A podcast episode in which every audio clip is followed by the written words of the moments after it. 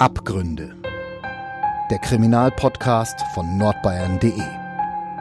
Echte Verbrechen, echte Fälle. Mit unseren Gerichts- und Polizeireporterinnen und Reportern.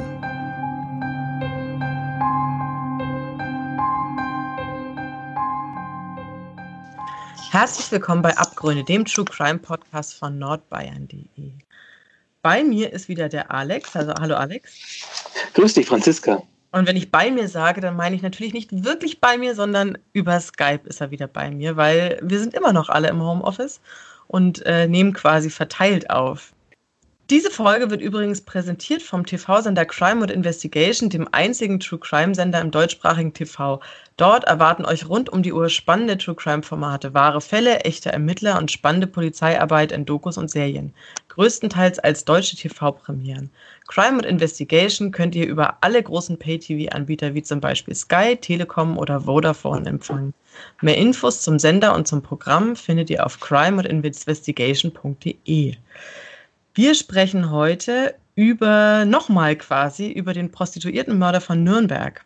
Da hatten wir nämlich schon letzte Folge drüber gesprochen und da genau, ging es quasi, ja. da hat Alexander uns erzählt, wie die Leichen gefunden worden sind, wie die Ermittler dem Täter auf die Spur kamen und heute soll es um die, den zweiten Teil gehen. Also heute geht es zum einen um die ähm, Vernehmungen bei der Polizei und es geht um die Verhandlung selbst.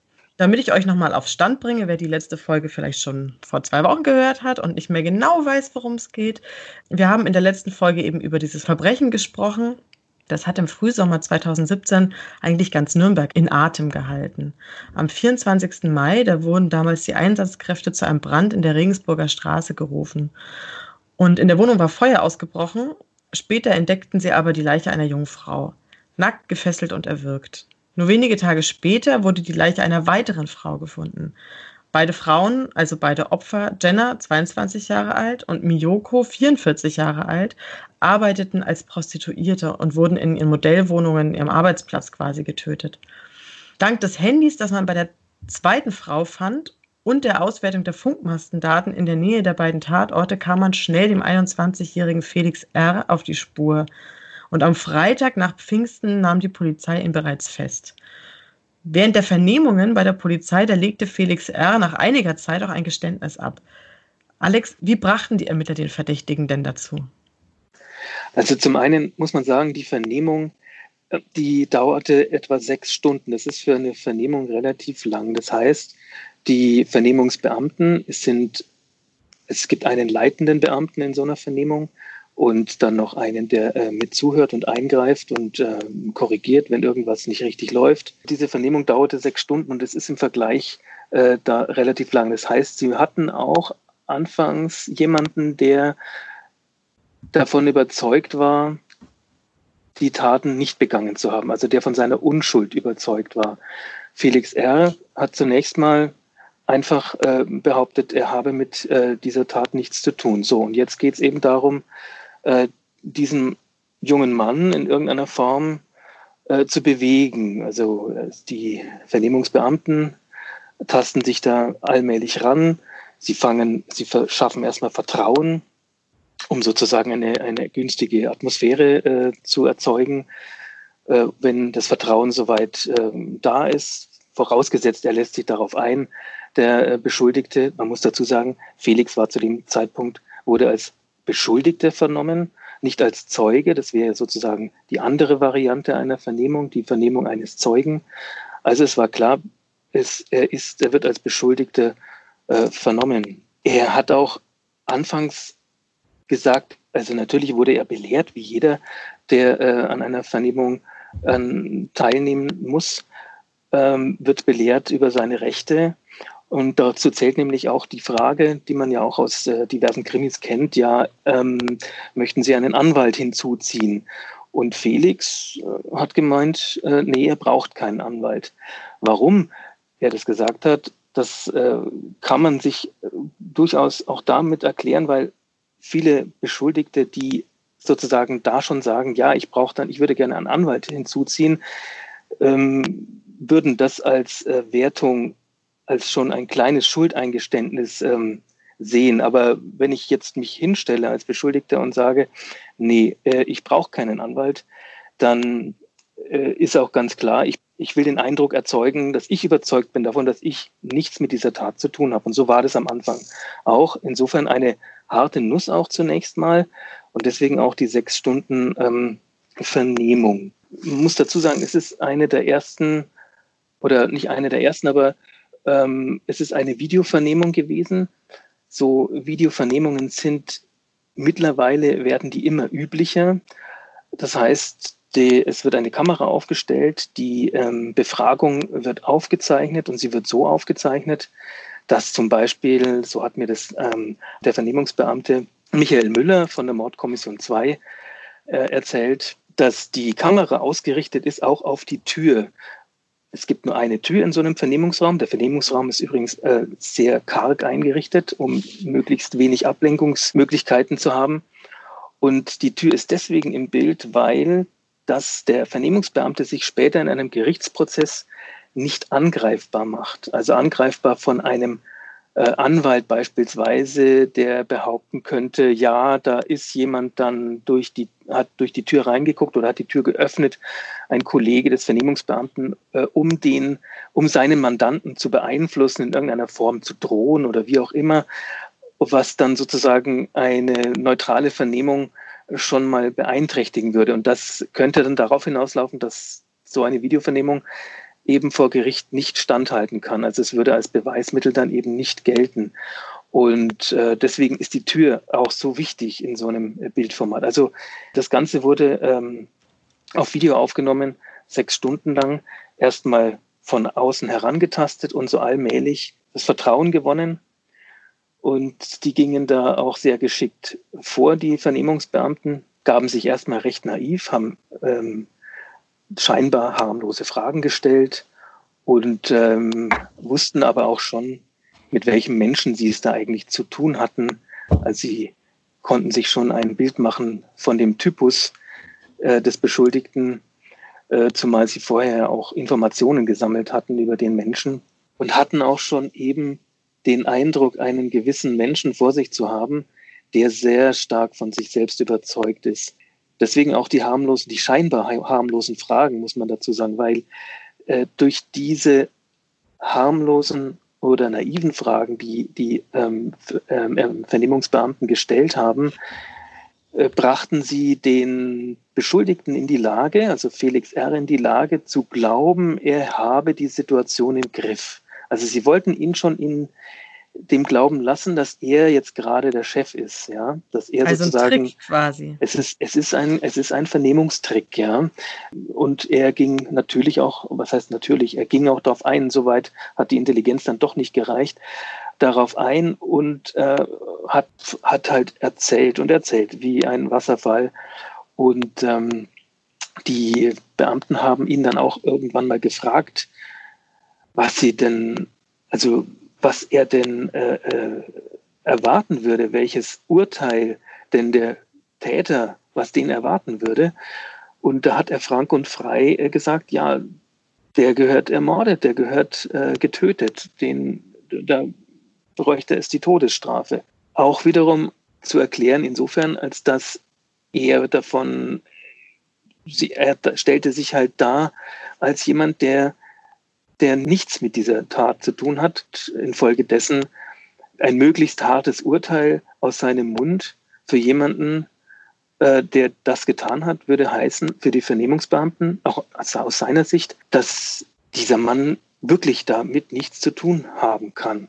Mhm. Aber die Vernehmungsbeamten haben natürlich einige Trümpfe in der Hinterhand, die sie nach und nach ausgespielt haben. Am Schluss lag halt nun auch der Joker auf dem Tisch. Und der Joker waren die Ermittlungsergebnisse, die eindeutig belegen, dass R an beiden Tatorten zu, zum Todeszeitpunkt war und auch seine DNA an beiden Opfern gefunden wurde. Das war so der Punkt. Also wir befinden uns vielleicht jetzt in Stunde 5,59. Das war so der Punkt, an dem er einknickte und alles zugab. Offenbar auch unter äh, unter Schluchzen, unter Heulen und hat äh, die Tat da gestanden. Das ist ein Erfolg für die Ermittler ich glaube, da knallten danach auch Sektkorken im Präsidium. Es ist ja auch ein etwas durchschaubarer Trick, den der Felix Erder angewendet hat. Zu sagen, ach, ich will gar keinen Anwalt, brauche ich nicht, bin total unschuldig und außerdem, wer das gemacht hat, den sollte man aber hart bestrafen. Das werden die Ermittler wahrscheinlich auch nicht das allererste Mal gehört haben, nehme ich mal an. Ich glaube auch, also das man, ich denke, solche Taktiken werden öfter angewandt und äh, aber für die Ermittler ist das Routine, ist das eine Wiederholung. Für jemanden wie äh, Felix R. kommt es wie das erste Mal vor. Und ähm, Felix R. war zu dem Zeitpunkt recht jung, 21 Jahre alt. Da kann man nicht viel von Erfahrung sprechen. Also viel vom Leben hat er noch, noch nicht erfahren. Und wenn so jemand, der so narzisstisch äh, veranlagt ist, was ja dann später auch der Psychiater Michael Wörthmüller auch diagnostiziert hatte, so narzisstisch veranlagt ist, der ist auch sehr leicht mit solchen Dingen zu ködern. Mhm. Du hast ja auch noch mal mit einem echten Profi gesprochen, mit, nämlich mit Michael Müller, dem Leiter der Mordkommission. Was hat der dir denn zu dem Thema gesagt? Genau, er ist Leiter der Mordkommission 2 und er ist äh, leitender ähm, Vernehmungsbeamter. Er hat einfach die Methoden, die, die es da gibt, einfach mal dargelegt für die, die ähm, ähm äh, für die Vernehmungsbeamten. Und er hat auch äh, dargestellt, was, wie gefährlich es für die äh, vernehmenden Beamten ist, wenn sie irgendwo einen Fehler machen. Es gibt äh, nämlich auch Vernehmungsmethoden, die verboten sind, also wie zum Beispiel Suggestivfragen stellen oder auch so kleine Foltermethoden, zum Beispiel Schlafentzug oder dergleichen, das sind Dinge, die, äh, da geht dann der Schuss, um es mal jetzt mal sozusagen nach hinten los. Denn als Beweis ist es dann nicht mehr verwertbar vor Gericht und damit hätte dann der möglicherweise mutmaßliche Täter dann auch gewonnen. Er hat mir auch eine ganz nette Anekdote erzählt äh, von, oder es ist keine Anekdote, sondern nur eine Vorstellung, wie er auf, auf einem Grat wandert. Er kann zum Beispiel jemandem, der Zigaretten raucht, nicht verwehren, Zigaretten zu rauchen. Also er muss auf der einen Seite sagen, er muss auf der einen Seite die Vernehmung auch konzentriert voranbringen, kann aber nicht sagen, jetzt warten wir mal, äh, warten wir mal 20 Minuten, jetzt arbeiten wir hier bitte an dem Fall mal weiter und dann können Sie rausgehen und eine Zigarette rauchen. Es ist deswegen problematisch, weil auch hier würde er sich möglicherweise wieder angreifbar machen vor Gericht, wenn ein Anwalt dann sagt, der Moment einmal, mein äh, Mandant ist ähm, äh, hochgradig nikotinabhängig, der braucht nach fünf Minuten sofort seine Zigarette und der würde danach alles tun und sagen, äh, nur um an, an eine Zigarette zu kommen. Da merkt man, auf welchem Grad, auf welchem engen Grad sich die Vernehmungsbeamten da auch befinden und immer den, äh, den künftigen Gerichtsprozess im Blick haben müssen dabei. Ich kann es auch aus eigener Erfahrung schildern, wie so eine Vernehmung läuft. Ich bin ja, gerne. Tatsächlich, ich bin tatsächlich auch selber mal vernommen worden, aber nicht als Beschuldigter, um das gleich mal vorwegzunehmen, sondern als äh, Zeuge, äh, kein neutraler Zeuge, sondern ein geschädigter Zeuge. Das ist auch eine Unterscheidung, die die Vernehmungsbeamten treffen. Ein neutraler Zeuge wäre jetzt jemand, der sozusagen beispielsweise in der Innenstadt eine Schlägerei beobachtet und ähm, diese Schläger und äh, dann die Polizei sieht und dazu was sagen kann. Also das wäre ein neutraler Zeuge, der nicht beteiligt ist an dieser Schlägerei. Jemand, der aber beteiligt ist, Opfer ist oder auch Täter ist, der äh, ist kein, der wird äh, als, also als das Opfer so, wird als geschädigte Zeuge geführt. Und ein solcher, ein solcher Zeuge war ich äh, weil ich tatsächlich ganz äh, unverhofft nach äh, Dienstschluss äh, in meiner Kneipe während meiner Studienzeit äh, von äh, fünf Nazis angehalten wurde und verkloppt wurde. Und dann anschließend die hat, haben, hat eine Zivilstreife die Leute geschnappt. Ich kam mit, eine, mit einer Polizeistreife in die Rathauswache, die gab es damals noch, die war damals noch regulär und regelmäßig offen, die ist direkt im Rathaus in Nürnberg drin und wurde auch, wie es der Michael Müller auch erzählt hat, äh, separiert von den äh, mutmaßlichen Tätern, sag ich mal, und war mit einem Vernehmungsbeamten alleine in einem Raum, auch tatsächlich ein recht karger Raum.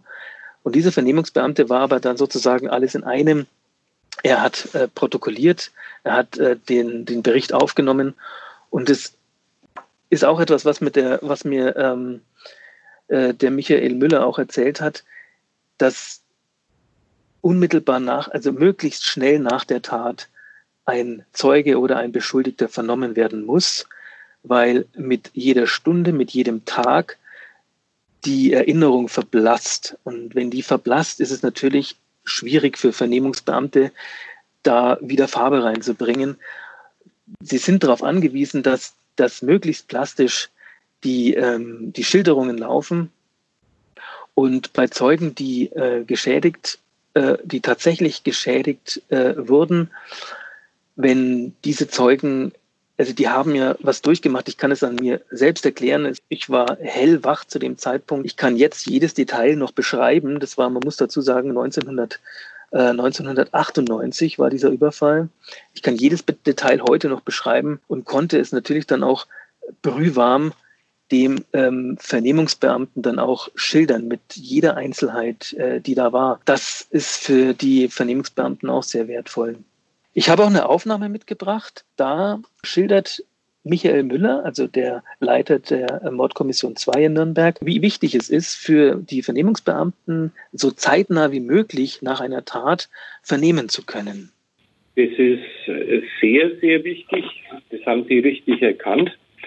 Es ist ja so, wenn jemand in so ein Geschehen verwickelt wird, äh, wird er in den seltensten Fällen das für sich behalten und allein nach Hause gehen. Mhm. Er wird sich über seine Wahrnehmungen, über das, was ihm passiert ist, äh, mit anderen Personen, Familienangehörigen, Freunden austauschen. Mhm.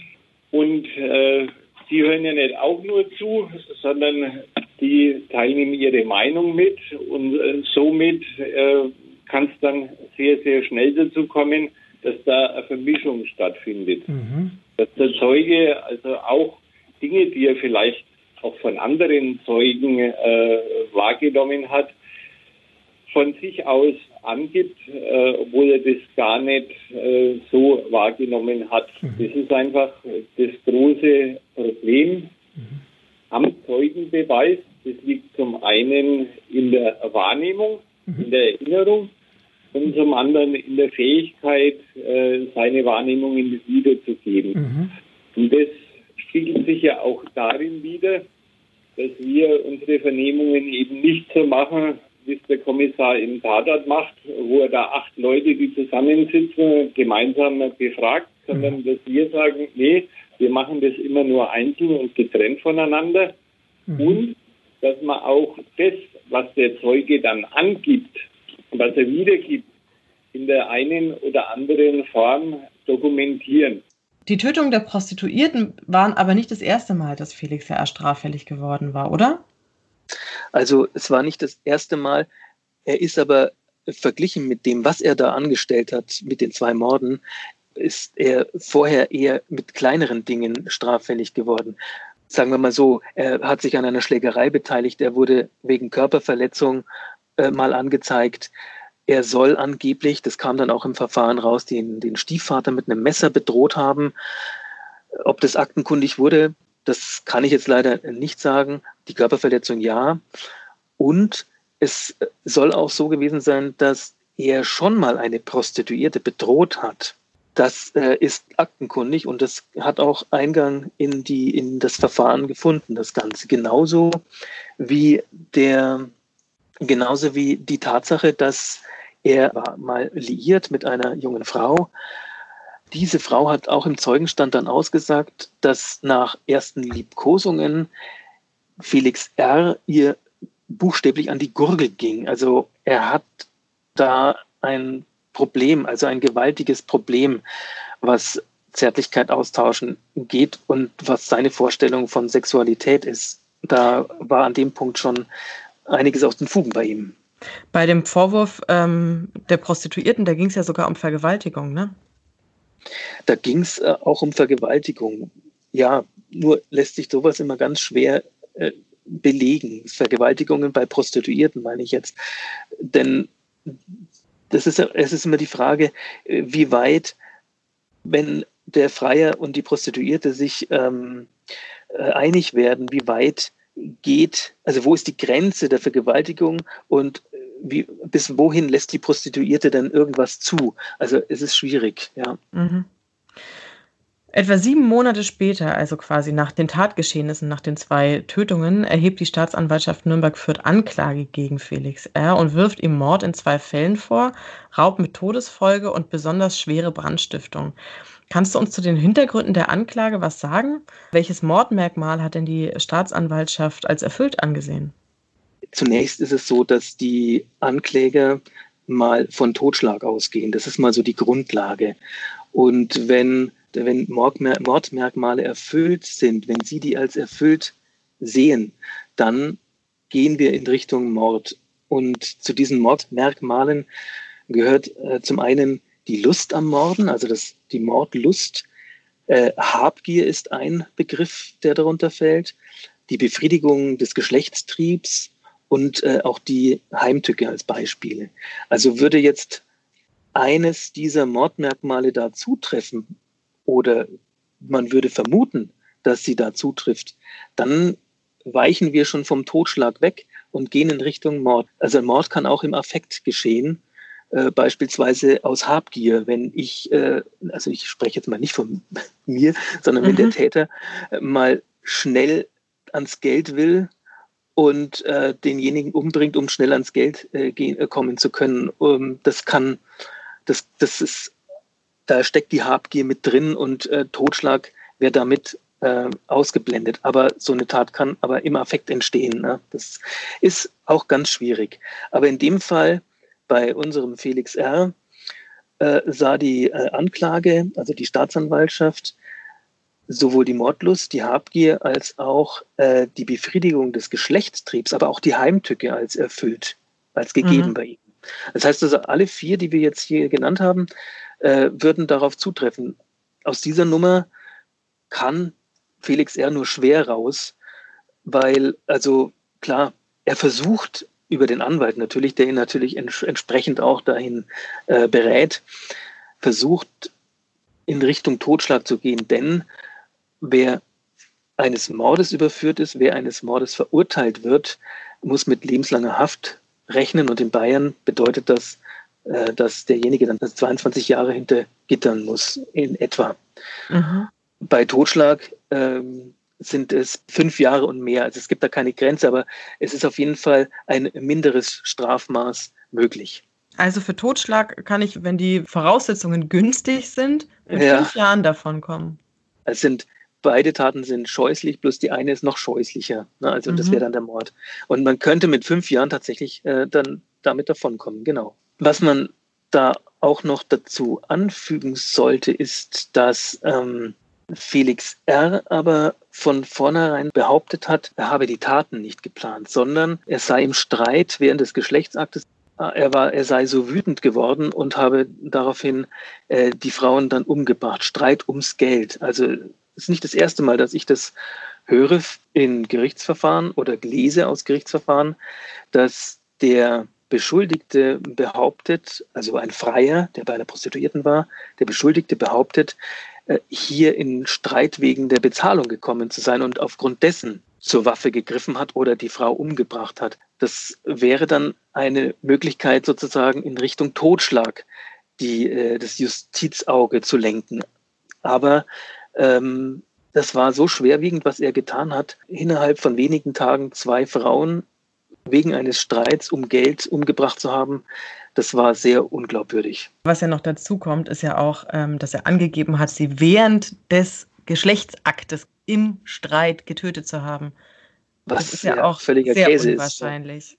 Absolut. Also ähm, ich war noch nie bei einer Prostituierten, aber ich gehe davon aus, dass eine Verhandlung vorher stattfindet. Man steckt mhm. die Dinge ab dann wird bezahlt, vielleicht auch danach, das weiß ich nicht, aber während des Geschlechtsaktes äh, undenkbar. Es gab ja auch noch ein paar andere Sachen, die darauf hingedeutet haben, also so in meiner äh, Auffassung, ähm, dass es vielleicht keine Affekthandlung war. Er war ja auch, was seine Vorlieben angeht, sage ich mal, kein unbeschriebenes Das Blatt. stimmt. Das stimmt. Das haben dann die Ermittlungen äh, ergeben. Der Computer von ihm Und auch sein Handy wurden ja, die Speicherplätze wurden ja ausgewertet und da kam man auf ganz üble Filmchen. Er hat etwa 500 Pornofilme äh, gespeichert gehabt und hat sich ähm, auch Filme angeguckt, die sogenannten Snuff-Filme, die zeigen, wie Menschen vor laufender Kamera gefoltert oder gar getötet werden. Und Filme, es waren Filme auch darunter, die zeigen, wie jemand eine Frau erdrosselt. Dazu muss man sagen, das sollte man vielleicht hier nochmal erwähnen, Felix R., jetzt ist es ja klar, Felix R. hat die beiden Frauen erdrosselt mit einem Strang, also im einen Fall mit einem Handykabel und im anderen Fall mit einem Schnürsenkel. Da führt kein Weg dran vorbei. Man, man, muss den Schluss daraus ziehen, dass er sich sozusagen aufgrund dieser Filme seine Welt aufgebaut hat und sich mehr oder weniger auch Anleitungen daraus geholt hat. Und äh, davon war die Justiz vollkommen überzeugt. Wer auch noch beteiligt war an dem Verfahren, das war Michael Wörthmüller, der ist Chefarzt der Klinik für forensische Psychiatrie in, am Europakanal in Erlangen und der arbeitete auch als Gutachter. Und der mhm. hat Felix R. eben begutachtet und hat auch seine Einschätzung abgegeben. Kannst du das mal erzählen, was der so über Felix R. gesagt hat? Michael Wörthmüller hat gemeint, also der Gutachter, dass bei dem Angeklagten zu dem Zeitpunkt im Verfahren handelt es sich ja um einen Angeklagten, nicht mehr um einen Beschuldigten. Der Psychiater hat festgestellt, dass bei diesem Menschen das Denken und das Fühlen absolut gespalten sind. Das heißt also, Denken ist das eine, Fühlen ist das andere, aber zu diesem Fühlen, das Gefühl, zu seinem eigenen Gefühl hat er keinen Zugang, also oder nur kaum einen Zugang. Der Weg ist dahin irgendwie verbaut. So hat er das festgestellt ähm, über R. Und was äh, zur Folge hat, dass da eine absolute Empathielosigkeit da ist. Er kann sich in Menschen offenbar gar nicht hineinversetzen. Das heißt, fügt er jemandem Schmerzen zu, kann er es nicht an sich nachvollziehen. Er kann sich nicht in die Lage des anderen hineinversetzen, was ja eigentlich sozusagen grundlegend ist für gesellschaftlichen, gesellschaftliches Zusammenleben, dass man auch immer wieder den Perspektivwechsel hinkriegt und äh, durch sein Handeln auch mal überdenkt, was habe ich dem anderen jetzt gerade angetan. Das ist bei Felix R. wohl gänzlich ausgeschlossen oder nur ganz, ganz schwach ausgeprägt. Und ähm, Michael Wörthmüller bezeichnet das eine schizoide Persönlichkeit. Die hat er ihm attestiert, das ist aber nicht zu verwechseln mit ähm, Schizophrenie oder mit ähm, irgendwelchen äh, Krankheiten im Kopf. Also er hatte keinen Dachschaden, sondern es ist einfach eine, äh, eine Form des Charakters und äh, die ist wohl sehr ausgeprägt. Und wenn dann auch noch in so einem Leben, in so einem jungen Leben dann äh, der Rahmen auch entsprechend, der Rahmen, in dem er sich bewegt, also seine, seine Lebensumgebung dann auch äh, günstig ist, günstig insofern, dass er diese eher menschenverachtende Persönlichkeit dann auch noch ausbauen kann, dann kann sowas wie äh, so ein Täter eben herauskommen. Er ist angeblich auch ähm, recht intelligent, hat sich da eben in äh, zwei Fantasiewelten aufgebaut. Also Wörthmüller beschreibt in seinem Gutachten, dass er auf der einen Seite der klassische Loser ist, also in der Realität. Er hat zwei Ausbildungen abgebrochen. Seine schulischen Leistungen waren nicht besonders. Er hat am Ende dann auch in einer Obdachlosenunterkunft, in einer Männerpension gewohnt. Also er war wirklich real am Boden. Das ein oder andere Mal hat er von Verwandten noch Geld zugesteckt bekommen. Da hat er sich auch mal einen, einen schönen Anzug äh, geleistet. Aber er war in der realen Welt äh, ein richtiger Loser und äh, flüchtete, was man ja oft auch hört bei solchen Menschen, in eine äh, virtuelle Welt. Und in dieser virtuellen Welt, in der Computerwelt, äh, hat er sich mit einem Spiel angefreundet und das hat er ausgebaut und hat er bis zu 15 Stunden lang am Tag gespielt. Uh, World of Warcraft heißt das Spiel. Es ist so ein gewaltverherrlichendes Teil, in dem ähm, er seine Fantasien dann auch ausleben konnte und er auch Bestmarken erreicht hat. Bezeichnete sich als Deutschlands besten Spieler in diesem Spiel. Und wenn man jetzt mal überlegt, wenn jemand bis zu 15 Stunden am Tag vor dem PC in dieser Fantasiewelt oder in dieser virtuellen Welt äh, lebt, der Tag hat äh, 24 Stunden, dann ist er ja schon äh, mehr als die Hälfte des Tages in der anderen Welt drüben. Das spielt da alles mit rein. Wörthmüller kommt dann auch zu dem Schluss in seinem Gutachten, dass dieser Mann für die Gesellschaft sehr gefährlich ist und er muss es nicht aussprechen. Die Richter kommen dann später äh, dann darauf, auch in ihrem Urteil, dass lebenslang da nicht reicht, sondern die Sicherungsverwahrung auch verhängt werden muss. Das heißt, dieser Mann äh, wird, die Gesellschaft wird von diesem Mann geschützt. Und was nicht heißt, dass er nie wieder rauskommt. In regelmäßigen Abständen wird äh, das von Therapeuten geprüft, welche, welche Entwicklungen er da durchmacht, ob er immer noch auf dem Stand ist, wie zum Zeitpunkt der Verurteilung und so weiter. Wenn er da eine Entwicklung hinlegt und sich zu einem besseren Menschen entwickelt, dann hat er auch Chancen, wieder rauszukommen. Es ist nicht so, dass man dafür immer eingesperrt ist. Aber Sicherungsverwahrung bedeutet quasi anschließend zu meiner Haftstrafe, die setze ich ja. ab. Und nach meiner Haftstrafe komme ich, bleibe ich weiter, bleibe ich dann in der Klinik oder bleibe ich im Gefängnis genau. oder wo, in der Klinik? Es gibt äh, spezielle Einrichtungen in Ansbach, in Forensik. Da ist äh, der Bereich der Sicherungsverwahrung und da werden äh, Menschen, also von denen man glaubt, sie seien gefährlich, äh, sind da untergebracht. Ja. Mhm. Also es ist nicht das, die klassische JVA, da war er dann vorher drin, hat seine Strafe abgesessen und im Anschluss, nahtlos sozusagen, kommt er dann in die Sicherungsverwahrung, also ein anderer Ort sozusagen. Jetzt haben wir schon eine Einschätzung quasi von dem ähm, Gutachter. Es wurden aber auch mhm. Angehörige von Felix R. noch gehört. Was haben die denn über äh, den jungen Mann gesagt? Das ist auch ganz interessant. Natürlich versucht das Gericht, äh, die direkten Verwandten in den Zeugenstand zu holen. Aber in der Regel machen die direkten Verwandten, also die äh, des, des ersten Grades, in dem Fall die Mutter beispielsweise, machen meistens dann vom Zeugnisverweigerungsrecht Gebrauch. Und in dem Fall war es auch so. Die Mutter kam in den äh, Gerichtssaal rein, setzte sich auf den Zeugenstuhl, konnte gerade noch ihre Personalien äh, angeben, hat dann noch auf das Zeugnisverweigerungsrecht äh, verwiesen und ist dann schluchzend rausgegangen.